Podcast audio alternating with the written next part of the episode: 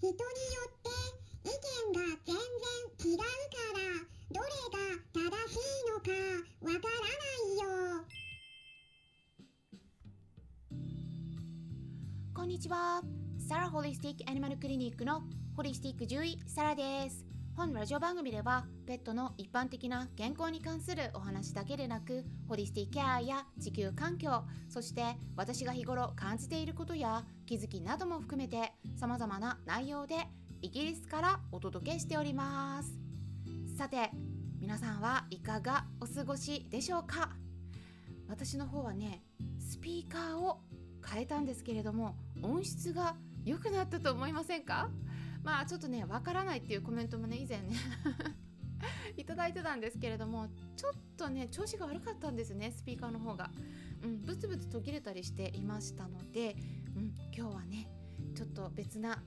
高品質な スピーカーにしてみました。そしたらね今すごく安定しています、まあ、これがね録音した時にどこまで反映されてるのかがちょっと今回初めてなのでわからないんですけれども、まあ音質がいいっていうのがね皆さんに伝わっているといいなと思うんですけれども。さてですね私の方はクラブハウスをね毎日利用しています。あのねこれ結構良くてですねいろんなルームが立ち上がってて、うん、で飼い主さん同士の日頃の会話をね聞くことができるんですね。だからねちょっと獣医師としてはすごくね貴重なお話をね聞くことができてすごく参考になってるんですね。っていうのも皆さんどうですか？獣医さんに本音を言っていますか？大体ね言えてない方が多いんですよ。でもねこのクラブハウスだとね私がねスピーカーになってることも結構あるんですけど私大体ミュートにしてるので、まあ、そうするとねなんか影が薄いんだと思うんですよだからね構皆さんねいろいろと、うん、あの動物病院どうだとかあの獣医さんがどうだとかはいいろいろとお話をしてくださってまあ私席外してる時もねあるんだけれどもね。でもこっそり聞いてる時はあるんです。でそこでね飼い主さんの正直なお気持ちをお伺いすることができています。ということでねその中でこんなお話があったんです。意見がいろいろありすぎてどれが正しいのかわからないっていうことなんですね。これどうですか？皆さん。同じようなお気持ち持っていませんか？まあね例えば一般的な標準治療とか西洋医学とかねって呼ばれるような治療法ってある程度、まあ、確立されてるから大体パターンが決まっているんですよね。まあ、例えば細菌の感染を起こしていたら細菌を殺すような抗生物質を与えるのがスタンダードな治療って呼ばれてるわけだし、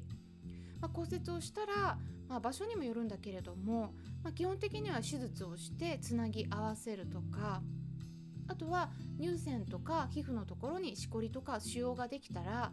取った方がいいよねとかね手術した方がいい切除した方がいいとかそういう話になりますよね。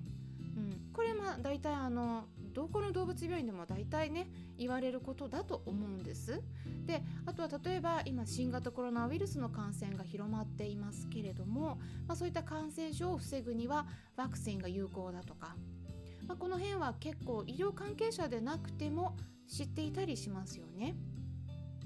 でもね例えばペットの、うん、ワンちゃん猫ちゃんフェレットさんとかの手作り食のこととかあとはどのペットフードを選んだらいいのかとかシャンプーはどれを使ったらいいのかとか まあ、散歩をどのぐらいしたらいいとか散歩はする必要がないとかしつけはどうしたらいいとかねこの辺りってどれが正解っていうのがね、まあ、あんま決まってないから、まあ、獣医さんとか、まあ、専門家の方もいろいろとね意見が違うっていうのは確かにあると思うんですね。今ちょっとピーピーって聞こえたかもしれないんですけど すいませんあのご飯が炊けたみたいな。あの白米炊いてますんで。はい。だからねあの混乱するっていうのもよくわかるんですよね。うん、であのでもねまず皆さんにお伝えしたいことがあります。それはね混乱したくないから逆にも情報を入れない方がいいよと。そう思ってね他の情報を入れないようにするとかなんか一つの情報だけを信じて他のものに対してのアンテナを張らないようにするとか、まあ、そうするとねもしかしたら一瞬楽かもしれないんですけどこれはね良くないんですよね。なんで良くないかっていうと例えばそれをね一つだけずっと信じてやってきてもね最終的にその一緒に暮らしている動物たちが亡くなった場合にその後にねこんな選択肢もあったあんな選択肢もあったって知ったらどうなります？あこれもっと早く知ってればってね言われる飼い主さん多いんですね。本当に多いです。でそこで、まあ、後悔しなければいいと思うんですけれどもやっぱね私は皆さんに後悔してほしくないんですね。その気持ちで皆さんにねいろいろお伝えしてるんです。本当に後悔されてる方が多いので確かに情報を入れすぎると頭がいっぱいになって大変になっちゃう、うん、パンクしそうになるとかいうのはね分かる分かります。だからそういう方の場合はどうしたらいいかっていうと情報を入れるスピードを遅くすればいいんです。あの調整はいろいろできますから情報を完全に、うん、ブロックするんじゃなくてあの少しずつ自分のペースで情報を入れるようにしていくのが一番いいと思いますね。うん、情報をね一つだけ信じるっていうのは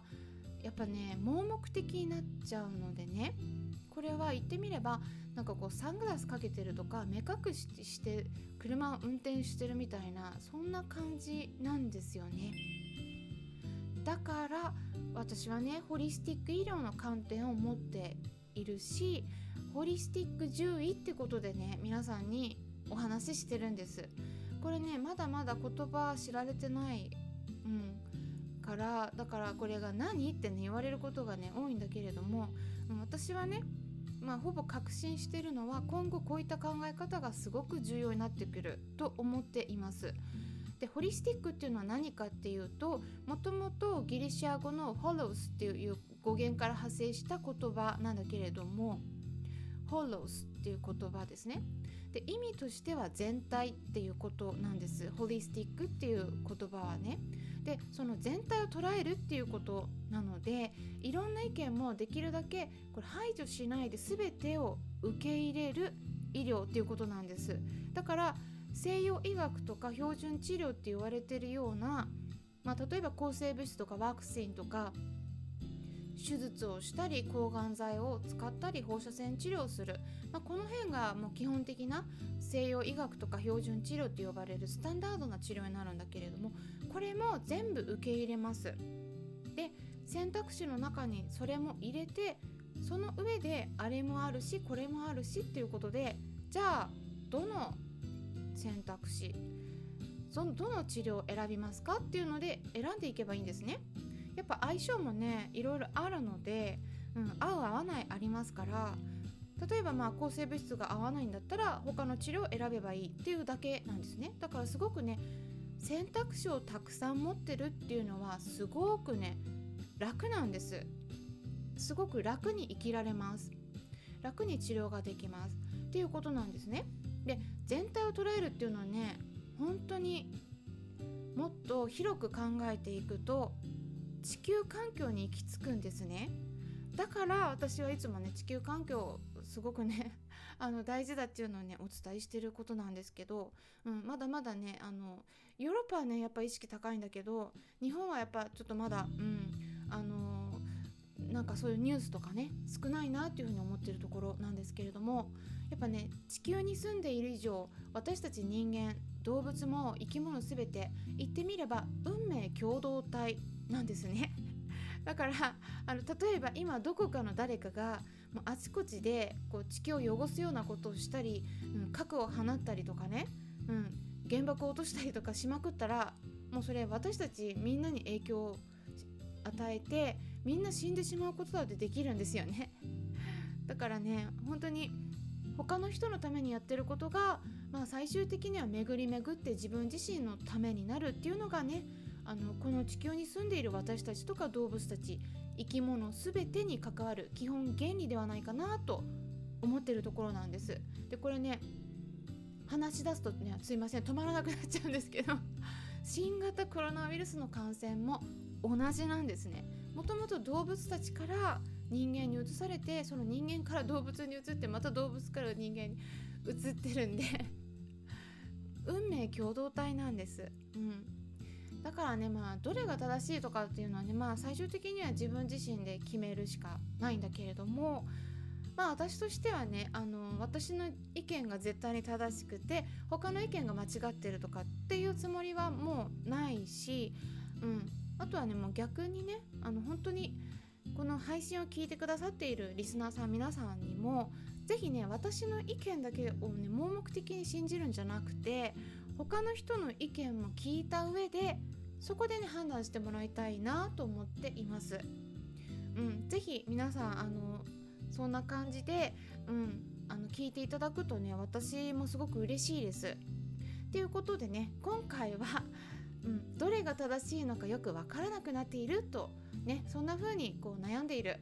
飼い主さんに向けて私からのメッセージをお伝えしてみました。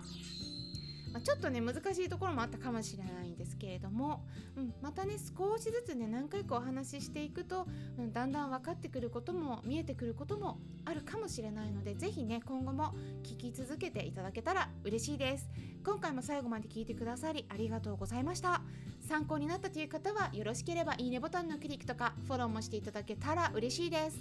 それではまたお会いしましょうホリスティック獣医サラでした。